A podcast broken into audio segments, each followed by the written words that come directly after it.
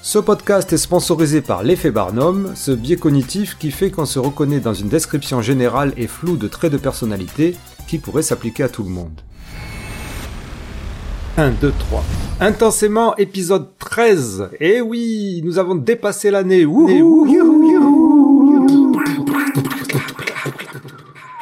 Ok, ok, ok. Donc je recommence. Intensément, épisode 13, YouTube, Zététique, les X-Men et les oubliés de la courbe.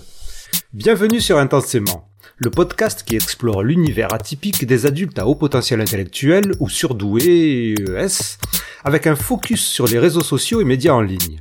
Une nouveauté, si vous aimez le contenu d'Intensément, vous pouvez soutenir financièrement ce podcast qui me demande du temps, du travail et de l'argent en me payant un café. Eh oui. Et comme je n'ai pas envie de grappiller sur cet épisode à vous expliquer cette démarche de long en large et en travers, je ferai un épisode extra. En attendant, vous trouverez les liens sur le site, le Facebook, le Twitter, etc., etc. Je vous en remercie grandement. Il y a un peu plus d'un an, en imaginant ce podcast, Lohusk était en tête sur la liste des invités potentiels pour son excellente chaîne YouTube Tu penses trop, démarré en 2017, est longtemps seule source vidéo fiable sur le sujet des surdoués sous l'angle de l'esprit critique et scientifique. Mais la chaîne n'avait pas eu de nouvel épisode depuis deux ans. Et puis le samedi 23 mars 2022, le YouTube Verse avait entendu cet appel. Les planètes s'alignaient. Lohusk était de retour. Salut à tous, c'est Lohusk. Avant tout, j'espère que vous allez bien. J'imagine que certains d'entre vous ont dû se demander si c'était une vraie notification ou un fake. Et j'avoue, ça se comprend. Ma dernière vidéo date d'il y a deux ans, et déjà celle-là faisait suite à une longue absence, et déjà celle d'avant commençait à s'espacer de plus en plus les unes des autres. J'adore faire des vidéos, comme tout un tas de choses. Mais en fait, il y a eu ce moment où je me suis retrouvée face à un mur, et ce mur n'était autre que moi-même. Avez-vous déjà ressenti cette sensation qu'à un moment, vous avez atteint un niveau où c'est ok. Faire plus vous ferait prendre trop de risques. Il ne faut surtout plus rien toucher sous peine de tout briser. Tu penses trop? C'est la série captivante d'une jeune femme qui, comme beaucoup d'entre nous, se questionne sur elle-même et dont le cheminement l'amène à vouloir passer un test de quotient intellectuel pour vérifier si elle ne serait pas surdouée. Et le plus formidable, c'est qu'elle nous entraîne avec elle à travers une dizaine d'épisodes pour nous faire découvrir ce qu'est un, une surdouée, un bilan neuropsychologique, ce que c'est de le passer, jusqu'à nous faire part avec une intégrité et une humilité incroyables de ces résultats qui ne sont pas exactement ce qu'elle attendait. Des épisodes de qualité, scénarisés, rythmés, quasi pro, des thèmes abordés avec humour, justesse et nuance, que demande-t-on de plus? Rencontrer Loesk, bien sûr, et d'en savoir plus sur cette expérience et son autrice, avec un décortiquage du pourquoi, du comment et des répercussions d'un bilan neuropsy et des morceaux d'exclus dedans. Je suis Raph, bonne écoute.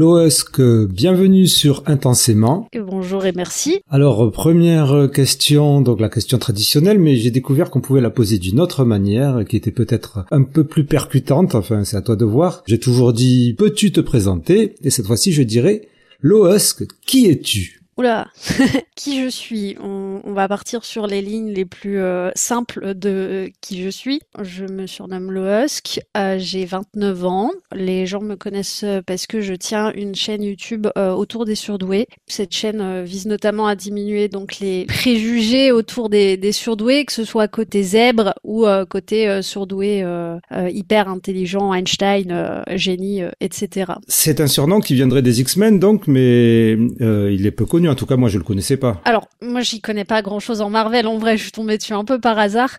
Euh, mais c'est pas un personnage euh, des plus connus. Euh, je sais pas du tout dans quel comic il apparaît, combien de fois elle apparaît. Mais effectivement, euh, c'est un perso des X-Men. Et à titre personnel, j'aimerais bien rendre à Cléopâtre ce qui est à Cléopâtre, puisque c'est le fait que tu aies parlé des X-Men qui m'a influencé sur l'utilisation aussi du terme X-Men dans mon épisode pilote. Je sais que je suis pas la première première à utiliser le l'idée, mais c'était pas la plus répandue. J'ai fait toute une vidéo sur le sujet. C'était la vidéo surdoué, précoce ou zèbre ou X-Men que j'avais fait en deux parties.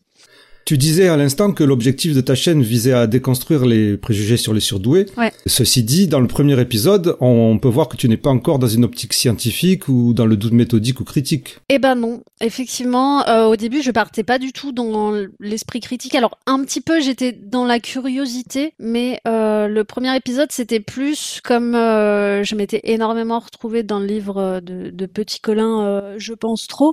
J'étais là, genre il faut que je dise au monde ce que j'ai lu. Il faut que je dise au monde que voilà, les choses elles sont peut-être pas ce qu'elles paraissent. Et j'étais pas dans cet esprit scientifique, ça c'est venu au fur et à mesure de mes recherches, mais j'étais plus dans le partage d'informations qui m'avait touché moi et qui pouvait aider des gens à comprendre d'autres gens ou aider des gens à se découvrir. Et donc, peux-tu nous raconter euh, ta rencontre avec l'univers des HPI et quelle en est ta définition? Alors, je sais plus comment je le définissais à l'époque. Je sais que pendant un très court temps, le, terme de zèbre effectivement m'avait parlé. Euh, je voyais quand même pas de problématique avec surdoué. Et le terme HPI est venu vraiment un peu plus tard. Donc comment je suis arrivée à m'intéresser au HPI surdoué euh, et tout euh, tout le monde qui gravite autour de ça?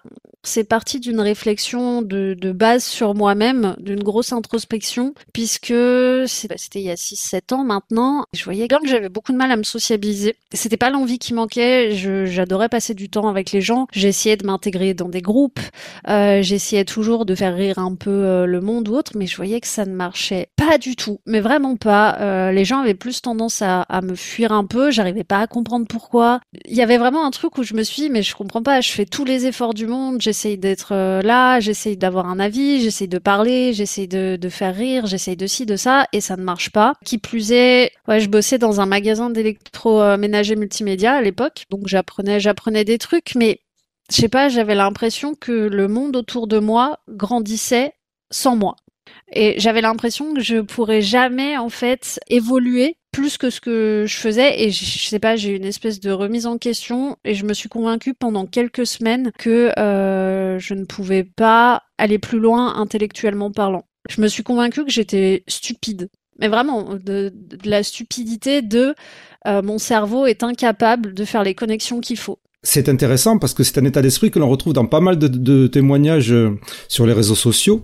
C'est-à-dire plutôt que de se penser différent, on se croit plus con que les autres. Bah c'est ça. Mais là c'était vraiment, c'est pas juste, euh, oh je suis un peu con parce que des fois tu te taquines un peu toi-même. Là c'était vraiment, je, je m'étais, j'étais sûre que mes neurones n'étaient pas assez fournis en fait. Et le truc c'est que j'allais beaucoup plus loin que le manque de confiance en moi. J'allais vraiment sur un côté, euh, un côté intellectuel, euh, physique et de neurosciences en fait.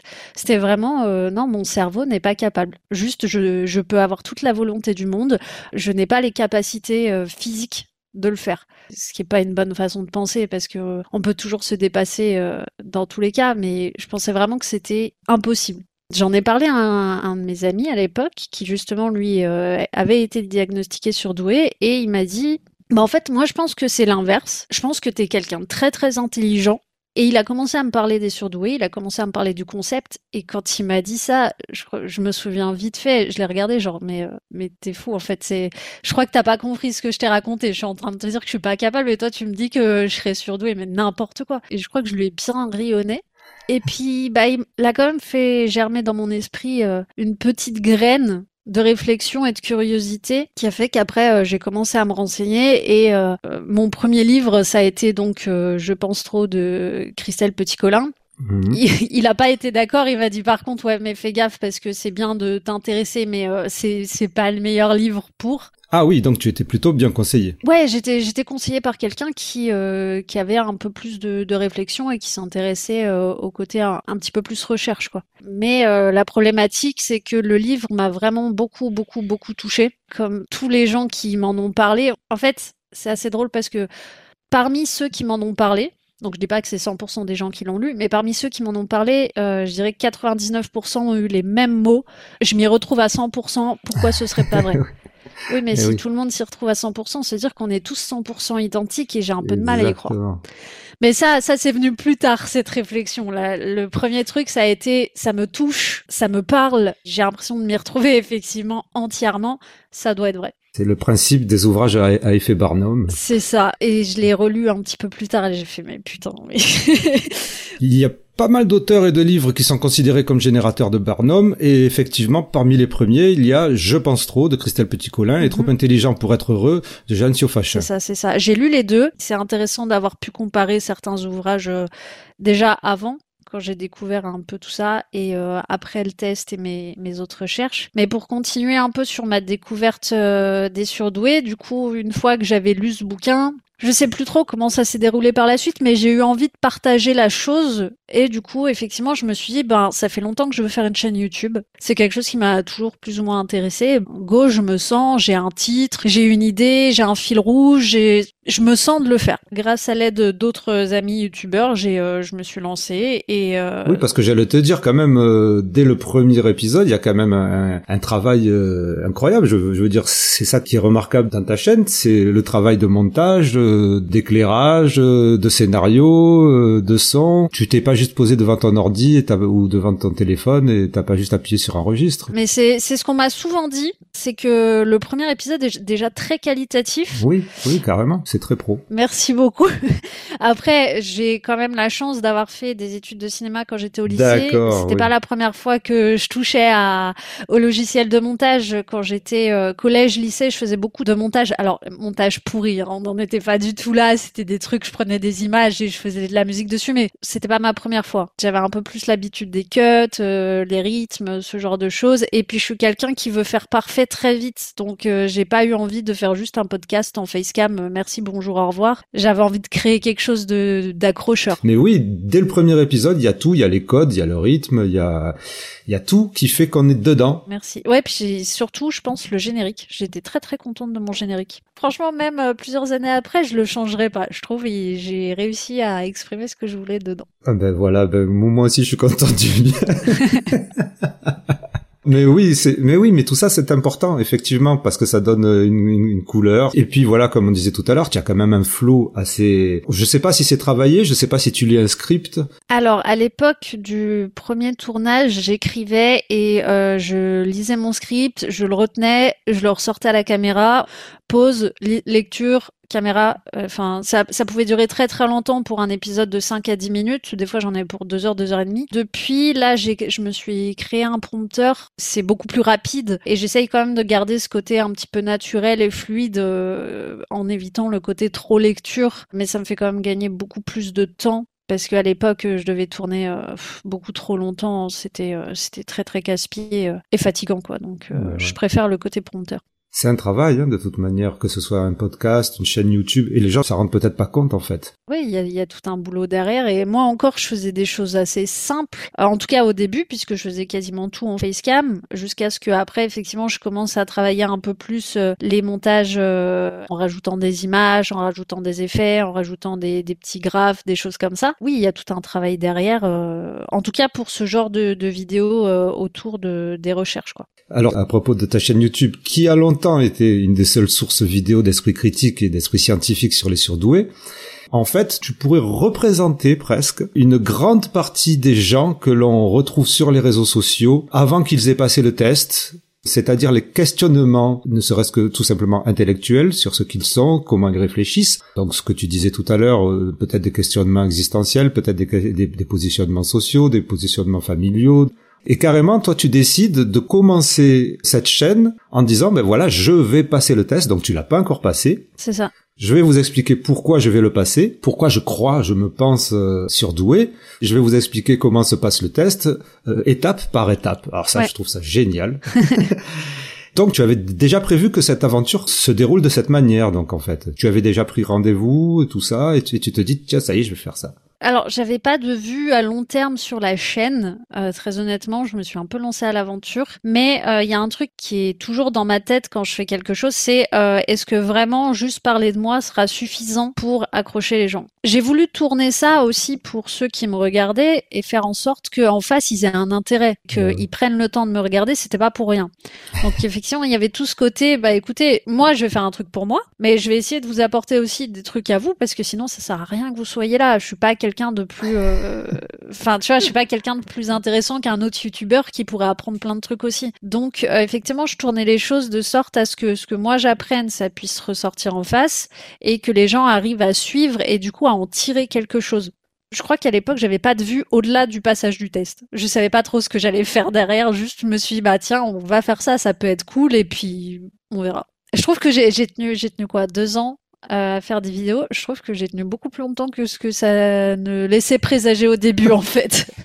Ce qui revient souvent sur les réseaux sociaux et surtout chez les zèbres, c'est cette idée de euh, ben voilà attention je vais faire le test, le, test je vais le faire dans un mois, ça y est je me prépare. Et toi on, te voit euh, littéralement euh, ben effectivement te préparer et la pression qui monte pratiquement quoi et voire même le stress. On voit toute cette évolution, on peut l'analyser euh, à travers les à travers les épisodes. Je crois que tu as quand même fait trois ou quatre épisodes avant de passer le test. Ce stress, il vient aussi de l'attente de la réponse. Je, je passais le test, euh, alors pas juste par curiosité et pour apprendre des choses aux gens, je le passais avant tout pour moi et je le passais en me disant, je vais enfin comprendre euh, pourquoi justement puisque il y avait ce côté social derrière, pourquoi ça ne marche pas et quel est mon soit mon problème. Comme beaucoup de gens, j'attendais une justification à mes difficultés. Hmm. Et c'est pour ça aussi que ça met un peu la pression parce que t'es là, genre, euh, ça va peut-être expliquer, euh, bah, à l'époque j'avais quoi, 24 ans, ça va expliquer euh, une vingtaine d'années de ma vie. Donc c'était, c'était, c'était pas rien. Et je me souviens, le psychologue a mis huit semaines à m'envoyer le, le rendu, oh, le compte rendu.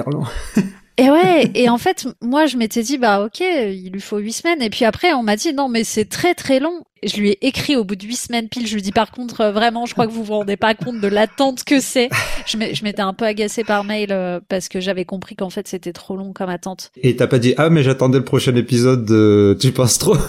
Non, non, mais j'en sais rien. Je... Le pauvre, il était gentil, mais euh, je suis un peu tombée dessus parce que le stress. Il savait que tu faisais cette euh, chaîne? Je pense pas. D'accord, ok. Tu lui as pas dit, donc. Voilà, ok, d'accord. Donc tu passes le test Vice 4, donc, que tu décris avant dans un épisode. Et alors, est-ce qu'on fait le, spoiler On dit ce qui, se passe? Oui, on est obligé.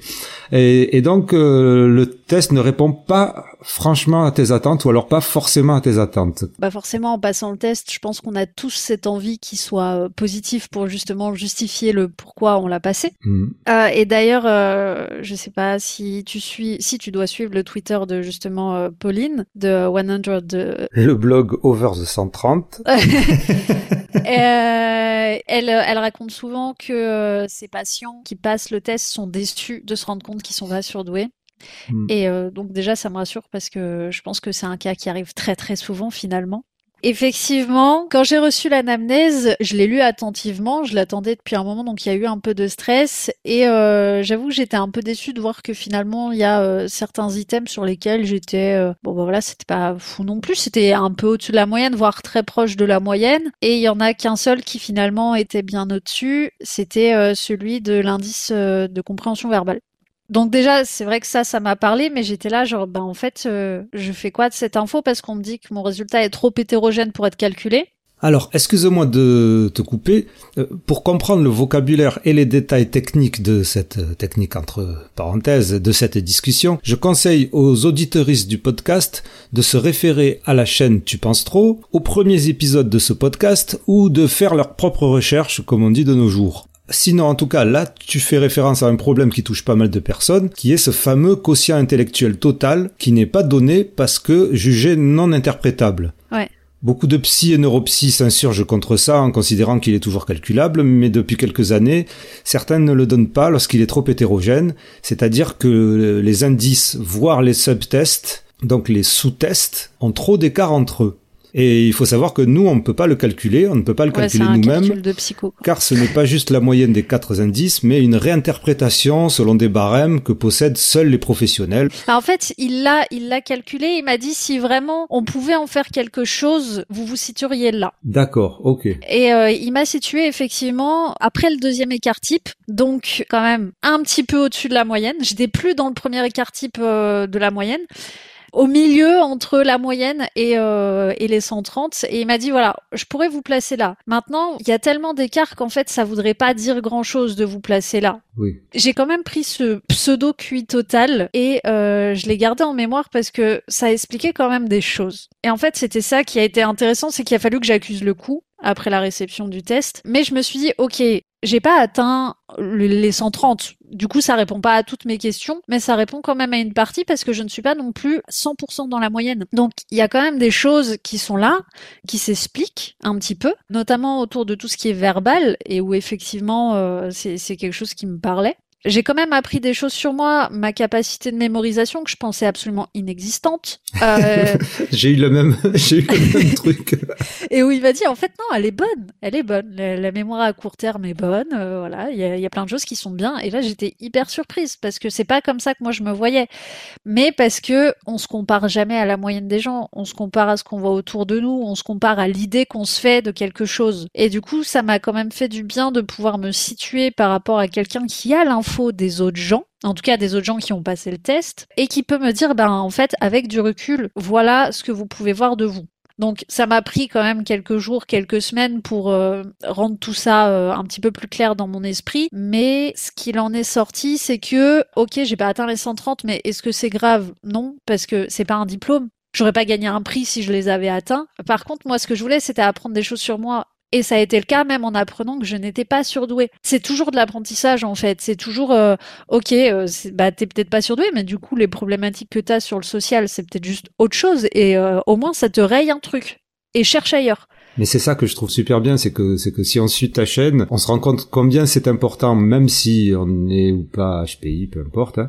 Mais c'est un truc que j'essaye de dire assez régulièrement sur le podcast, c'est-à-dire si on a tous les questionnements que tu avais toi avant de passer le test, moi je pense, parce que tu en parles toi aussi, que le test c'est pas donné, et je comprends très bien qu'il y en ait qui, qui, qui pas cet argent, mais autant le passer le test, et on est fixé. C'est ça, 300 euros pour finalement répondre à, à des questions qui te prennent la tête, ça peut aider euh, une grande partie de la vie parce que moi derrière ça a débloqué beaucoup de choses et notamment ma confiance en moi au travail, ce genre de choses, ce qui fait que tu as peut-être plus confiance pour postuler à des postes qui te font rentrer plus d'argent derrière. Donc des fois ça peut être un investissement. Je dis pas que c'est tout le temps ça, mais surtout j'explique aussi que bah moi j'ai payé un psychologue pour aller plus vite, mais il y a les centres médico-sociaux aussi qui les proposent de manière gratuite, c'est plus long, il y a des possibilités de le faire sans avoir à payer autant. C'est un peu cher, mais le travail s'explique, quoi. Mais si on n'a pas tant de soucis d'argent, 300 euros, il y a plein de gens qui sortent 300 euros dans, dans quelque chose d'autre euh, qui leur paraît très important ou pas. Et en fait, euh, si ça c'est important, ben c'est important, voilà. C'est une question de priorité. C'est ça. Mais sinon, donc pour revenir à ces résultats, euh, tu disais que la position dans laquelle tu étais au niveau de la courbe de Gauss, tu nommes ça les bâtards de la courbe. Sur la courbe que moi m'a fourni euh, mon psychologue, donc il y a la moyenne entre 90 et 110 points, il y a moyen fort entre euh, 110 et 120 et supérieur entre 120 et 130 et très supérieur au-delà de 130. Je pense que selon le psy, selon la courbe, les noms peuvent varier. Donc voilà, moi il avait fait des courbes comme ça, mais je crois qu'il m'avait situé effectivement entre 120 et 130. Donc dans la courbe supérieure, bah on a quand même effectivement, on va dire 20 points entre 110 et 130. Donc on a quand même quelque chose qui est au-delà de la moyenne. Et là, je me suis dit, bah ok, c'est cool, mais personne n'en parle en fait. T'as les gens qui sont dans la moyenne, d'accord, très bien. T'as les gens qui sont en dessous de la moyenne. Euh, là, on commence à s'y intéresser. Mais on commence à s'intéresser que à ceux qui sont vraiment très intelligents au-dessus de 130. Et ceux d'avant, bah en fait, euh, est-ce que c'est euh, intéressant ou pas? Est-ce qu'on les met dans la moyenne ou non? et moi, c'était ça, c'était, je, je veux bien qu'on, je crois qu'on m'avait répondu ça sur un groupe Facebook, genre, euh, bah en fait, euh, si t'es en dessous de 130, dans tous les cas, c'est comme si t'étais dans la moyenne. Mais pour moi, ça a pas de sens. Non, ça n'a pas c'est de soit sens. la Non. moyenne, elle va de 100 à 130, Oui, oui, oui. soit effectivement, on détermine qu'il y a une limite euh, qui varie un petit peu, mais pas de manière euh, hyper flagrante avant, mais qui est pas non plus la moyenne. Après voilà, effectivement, c'est toute une notion de calcul un peu compliquée que j'ai jamais cherché à comprendre plus que ça parce qu'on est sur des, des courbes mathématiques un peu particulières. Mais euh, pour revenir par exemple sur euh, sur les détails de mes quatre indices, 128 en indice de compréhension verbale. Mhm. Donc avec l'intervalle de confiance, je peux être un peu au-dessus de 130 comme un peu en dessous de 128. 110 au niveau de l'indice de raisonnement perceptif. 114 au niveau de l'indice de mémoire de travail, ce que je trouvais fou et euh, 100 du- 108 au niveau de l'indice de vitesse de traitement. Et tu vois, ça, je crois que tu as une exclusivité parce qu'il me semble que j'avais pas dû il me semble que tu ne l'as jamais dit. euh, J'étais en train de me dire, mais Ouais. que fait-elle? Je l'ai jamais dit parce que j'avais, je sais pas, à l'époque, je crois que j'avais pas envie de rentrer dans le détail, que des gens viennent parler des chiffres en eux-mêmes parce que ça avait pas d'importance en fait. Mais ce qui m'intéressait moi, c'était surtout de voir par rapport à l'idée que j'avais de moi-même, il y a rien qui allait en dessous de 100. Alors que moi, j'étais persuadée que c'était le cas. Et c'est là où j'ai réalisé que la vision qu'on a de nous et de nos capacités et de notre intelligence, elle est nulle Ah ben oui, ah ben oui. elle est nulle, elle est biaisée par un tas de choses et qu'il faut pas, euh, il faut pas s'arrêter à ça. Et c'est aussi pour ça que je défends énormément le passage du test.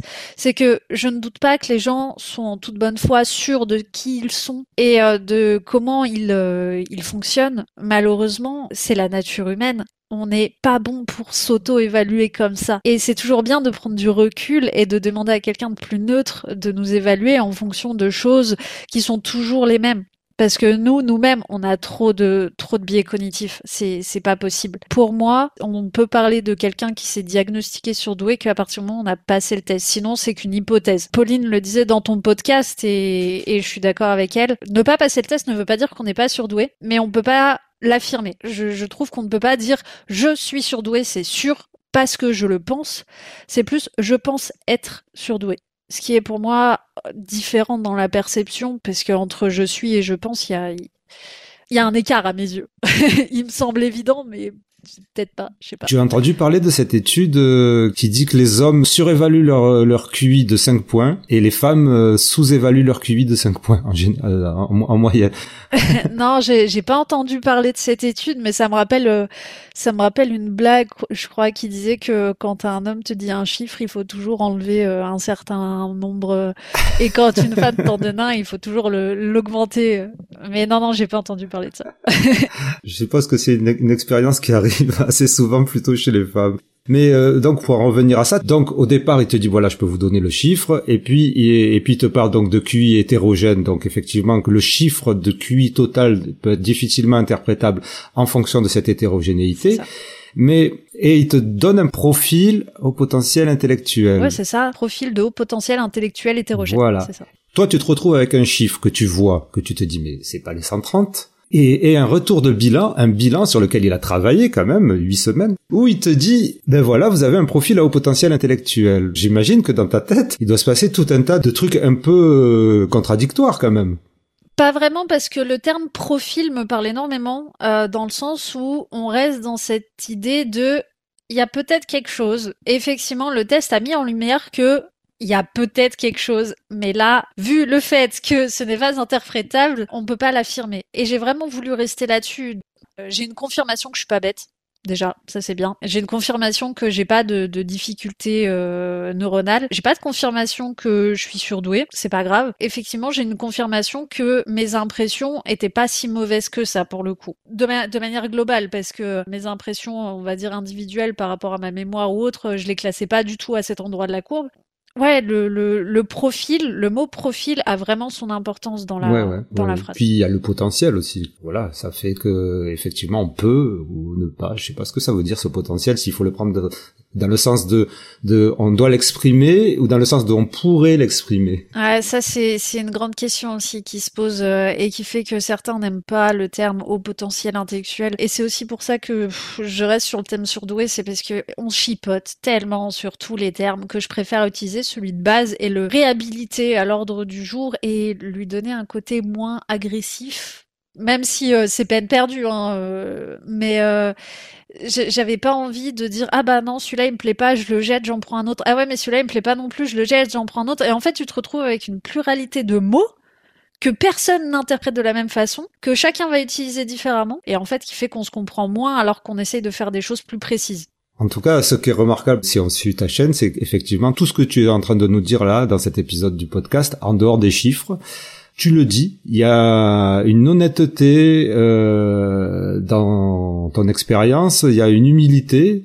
En tout cas, ce qui est bien, c'est que tu prends le résultat et tu le remets pas en cause. Tu dis pas comme beaucoup, ça arrive, ça arrive beaucoup sur les réseaux sociaux. Ah ben non, elle a dû se tromper, elle dit n'importe quoi. Euh. Non, c'est pas comme ça que je l'ai pris parce que pour moi, c'est pas logique de m'engager dans le passage du test, d'engager de l'argent, comme on en parlait tout à l'heure, euh, d'engager de l'énergie pour finalement ne pas tenir compte du résultat. Autant, j'engage pas tout ça, je reste dans mon idée et euh, je me construis mon truc. Si la, seule réponse que j'attendais, c'est que ce soit positif et que je suis pas prête à entendre l'autre réponse, c'est que j'y suis pas allée pour les bonnes raisons. Et euh, j'y allais pour avoir des réponses à mes questions. Et sauf que les réponses à ces questions, elles pouvaient être différentes de celles que je pensais en fait. Et c'était ça que je voulais. Donc pour moi, j'ai eu des réponses. C'était pas celle que j'avais envisagée, mais c'est pas grave, ça restait des réponses en soi. Donc effectivement, je me suis arrêtée à ce profil et euh, j'ai encore aujourd'hui beaucoup de gens qui me disent euh, euh, qu'importe ce que le test a dit, pour moi tu l'es. D'accord, c'est gentil, mais j'ai pas passé le test pour rien en fait. c'est que si il me suffisait que vous me disiez que vous le pensez pour que je le sois, je, je vous aurais juste posé la question, même si c'est adorable, parce que je sais que les gens me disent ça pour me, me remotiver ou me dire je te trouve très intelligente ou quelque chose comme ça. C'est là où on voit que cette histoire de 130, on est surdoué, puis on serait supérieur aux autres ou n'importe quoi, ça, ça, ça tient pas la route en fait, parce que moi je, je, rencontre plein de gens dans ma vie, ou je suis plein de gens dans ma vie qui, pour moi, sont mais mille fois plus intelligents que moi. Il euh, y, a, y, a, pas, y, a, y, a, pas photo quoi. Et en fait, si ça se trouve, je passerai un test, enfin je passerai un test, je lui passer le test, il, il passerait ou elle passerait un test, et elles auraient, je sais, je ne sais rien moi, 110, 115, 120 et, et, c'est là où on voit que c'est pas forcément, enfin c'est pas parce qu'on a 140 qu'on est le, le, meilleur dans la vie, je veux dire. Euh, ça... Ah non, mais ça, ça c'est sûr. Mais ça me fait te poser une question. C'est quoi pour toi être surdoué? Euh, La même chose que tu as dit toi. Euh, non, non, exactement. C'est non, non. Pardon, parce que parce que parce que elle est pas, elle est pas non, elle est vraiment pas facile. je te remercie pas de me l'avoir posée. euh, si je dois rentrer dans, c'est un truc que que, que j'aime pas trop faire, mais que je fais des fois parce que bon, ça fait partie des podcasts. Si je dois rentrer dans, dans ma vie personnelle, euh, je suis l'aîné de quatre enfants et euh, mon frère est né 17 mois après moi, donc je le considère pas comme mon petit frère. Et lui, il a de suite sauté une classe. Donc il s'est retrouvé dans la classe directement en dessous de moi, mais en étant le plus jeune de sa classe. Et il était le premier de sa classe. D'accord. Et pour moi, j'ai grandi toute ma vie en me disant, mon frère c'est un surdoué. D'accord, donc pour toi, surdoué, c'est plutôt les premiers de la classe. Mais non, mais j'étais le premier de la classe. Mais pour moi, j'étais le premier de la classe, mais juste parce que je travaillais beaucoup dans ma ah tête. Moi, il me fallait euh, une demi-heure ou une heure pour faire un exercice que lui mettait dix minutes. Euh, et encore s'il si, si, si, travaillait, enfin, je sais pas. Mais donc pour moi, un surdoué, c'était ça en fait. Et quand d'accord, les facilités. Euh... Voilà, la facilité que moi je pense que j'avais pas cette facilité. Alors je sais pas si c'est du QI, pas QI, j'en sais rien. Mais effectivement, moi, moi, je dormais pas, j'étais insomniaque j'étais peut-être TDAH, en tout cas j'étais bègue, j'étais anxieux.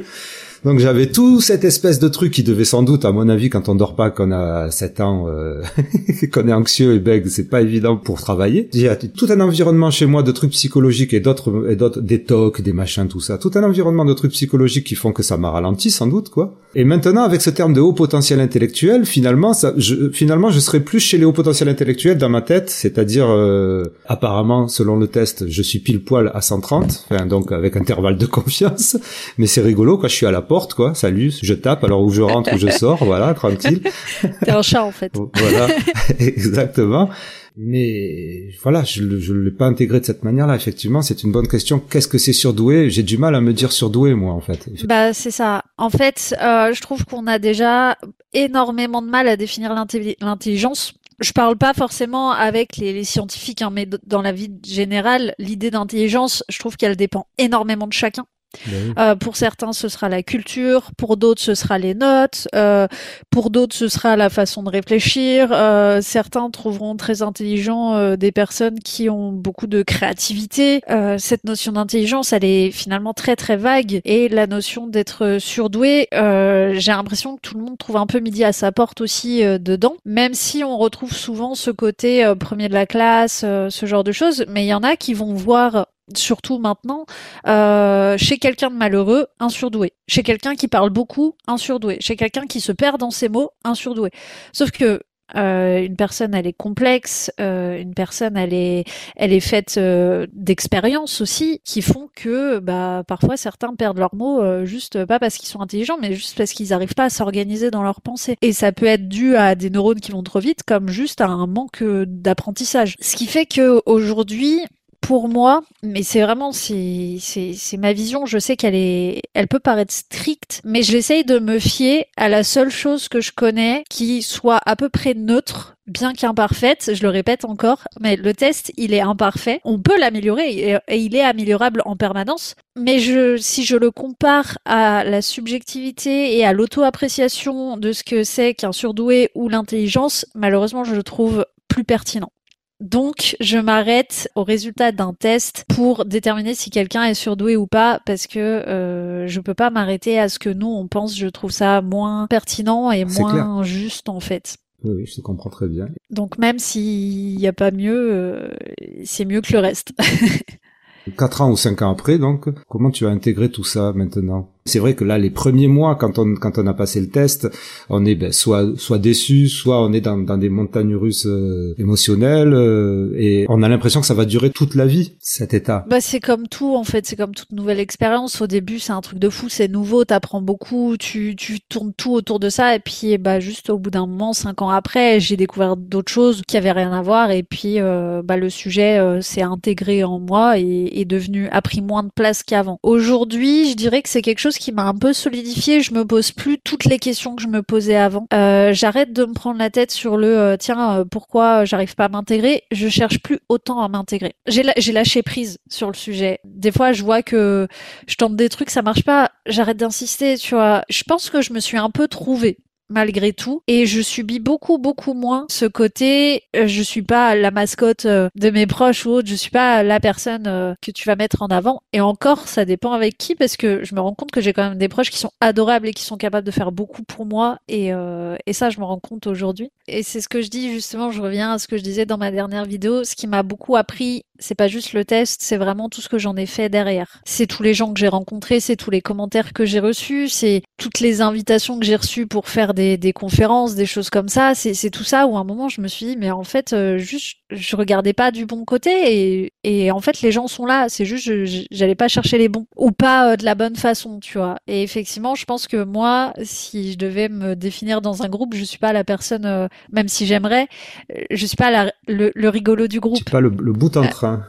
Voilà, je suis pas le bout en train du groupe. Je suis plus euh, celle qui cherche un peu euh, la petite bête, euh, celle qui va chercher les détails, celle qui va se donner à fond pour atteindre un truc avec des limites auxquelles les autres n'ont pas pensé. Et en fait, c'est accepter ça qui m'a fait du bien et arrêter de chercher une place qui n'était pas la mienne parce que ça marchait pas. Et si j'ai appelé ma chaîne Tu penses trop, c'est à la fois pour faire référence au livre de Petit Colin parce qu'il y avait un côté marketing où je me suis dit ça va être facile de me trouver.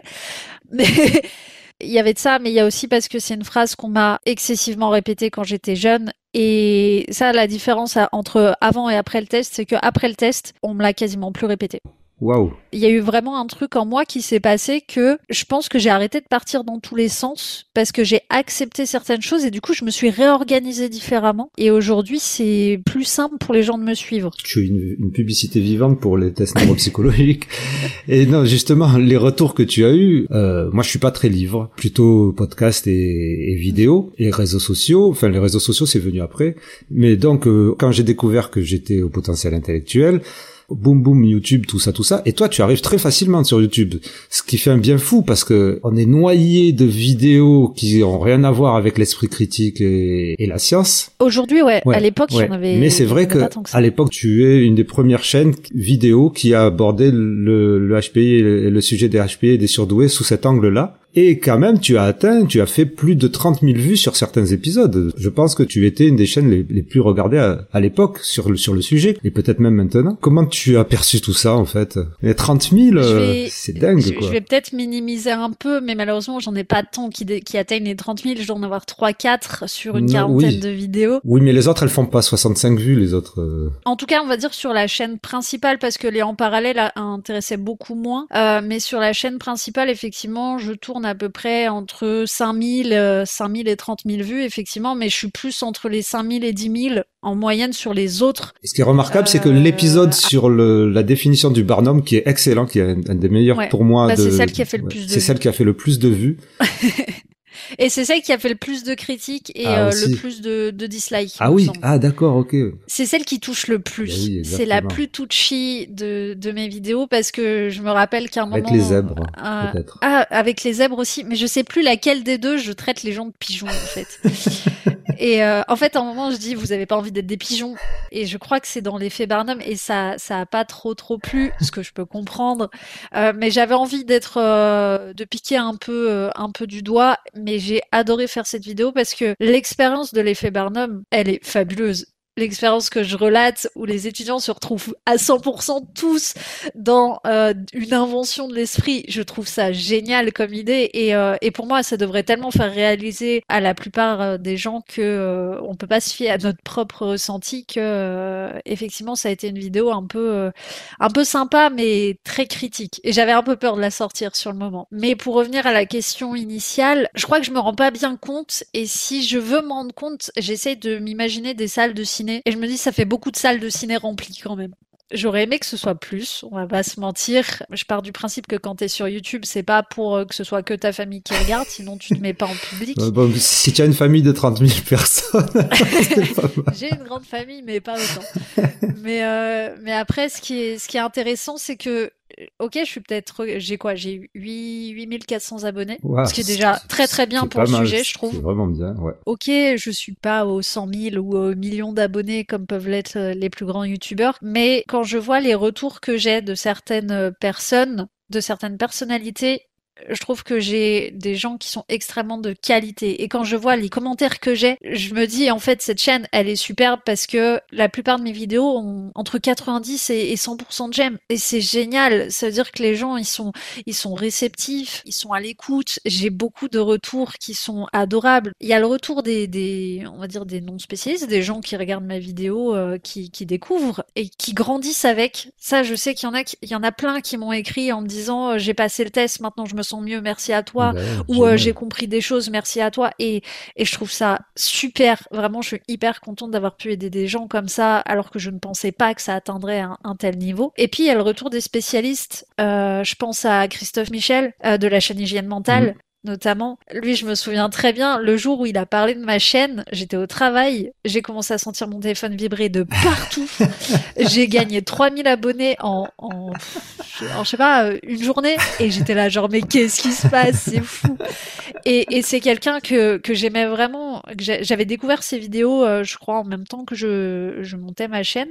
Et je l'avais trouvé génial. Je découvrais l'esprit critique à cette époque avec Richard mon voisin. Donc il y a aussi cette notion de chance et de destin qui fait que les choses se sont bien imbriquées à ce moment-là, puisque j'ai suivi les cours de Richard mon voisin. Et euh, effectivement, voir euh, Christophe Michel euh, parler de ma chaîne, voir Richard mon voisin m'envoyer un mail pour me dire qu'il était super content de ce que je faisais, avoir des retours des psychologues dont je pouvais parler dans certaines de mes vidéos pour me dire qu'ils étaient hyper, bah, hyper de mon côté en fait et que je, je m'étais pas trop loupée. Et j'ai même eu un moment euh, j'avais l'une de mes dernières vidéos, c'est sur le festival Surdouessance et le créateur de ce festival m'a écrit alors que je le critiquais un petit peu. Et en fait on a beaucoup discuté et il m'a écrit pour me dire écoute j'avais pas vu les choses comme ça. Et t'as raison. Et j'aimerais bien que tu viennes euh, parler au prochain festival. J'étais genre mais c'est fou, c'est j'ai vraiment réussi à tourner le truc. Même dans la critique, j'ai réussi à apprendre des trucs aux gens. Et ça c'est génial. Donc ces vidéos, elles ont fait 4000 vues chacune. C'est pas énorme, mais il y a eu tellement un retour positif sur même une ou deux personnes derrière que c'est super. C'est ça qui me fait le plus plaisir. Le futur pour toi, euh, ça serait quoi? Le futur, il est un peu flou. En vrai, comme je disais, j'aime j'aime beaucoup faire des vidéos YouTube et j'aimerais me tourner vers euh, comment dire, c'est un peu flou dans ma tête encore, donc je te je te donne un on va dire une scoop, euh, un, scoop, mais qui va pas te mener très très loin. J'aimerais me lancer dans quelque chose de plus autour du divertissement et de l'apprentissage. J'aimerais essayer de de partir sur quelque chose comme ça autour de tous ces défis euh, qu'on aimerait réussir dans la vie Donc pour l'instant, rien n'est fait, rien n'est, tout est dans ma tête. euh, c'est en cours de réflexion. Je verrai si si ça vaut le coup. Et puis si ça se trouve, YouTube n'est pas la meilleure plateforme pour faire ça non plus. Alors, euh, as-tu un dernier message à faire passer euh, Une bouteille à la mer? Ouais, une bouteille à la mer. euh, continuer à faire confiance un minimum à la science. Elle est pas sexy, effectivement. Elle est parfois un peu compliquée à comprendre, mais elle peut parfois beaucoup plus nous aider à prendre du recul que notre propre vision, même si c'est pas drôle. Bah, j'ai découvert avec tout ça les neurosciences, la psycho, euh, le cerveau, la zététique, l'autocritique. Et en fait, j'ai beaucoup grandi avec ça, donc j'encourage les gens à oser remettre euh, en question leurs croyances, même peut-être une partie de leur vie, parce que on peut en sortir grandi. Et l'intuition ne suffit pas euh, forcément toujours à justifier, euh, à justifier les choses. Effectivement, si chacun euh, veut la vérité sur soi-même, bah, faut accepter que parfois elle n'est pas euh, celle qu'on attend et celle qu'on espère. Et voilà, une conclusion pleine d'humanité et d'intelligence qui vient rejoindre les autres pour le Conclusion Awards du podcast qui sera peut-être organisé cette année. Merci beaucoup Loes pour cet entretien et bonne chance avec tes nouveaux projets. Si vous avez aimé ou détesté cet épisode, vous pouvez, je vous le rappelle, mettre un commentaire, un like, un dislike, partager ou bien vous abonner. Je vous remercie, cela permet au podcast une meilleure diffusion et référencement. Le mois prochain, on va dire le 25 mai, on aborde la neurodiversité. Mais qu'est-ce que quoi qu'est-ce avec Lilia Rechetniak, conférencière et formatrice sur le sujet au niveau professionnel, l'occasion pour vous et moi de comprendre un peu mieux le concept. D'ici là, portez-vous bien et n'oubliez pas, intensément, c'est le podcast divergent. Euh, t'as pas un café ou deux?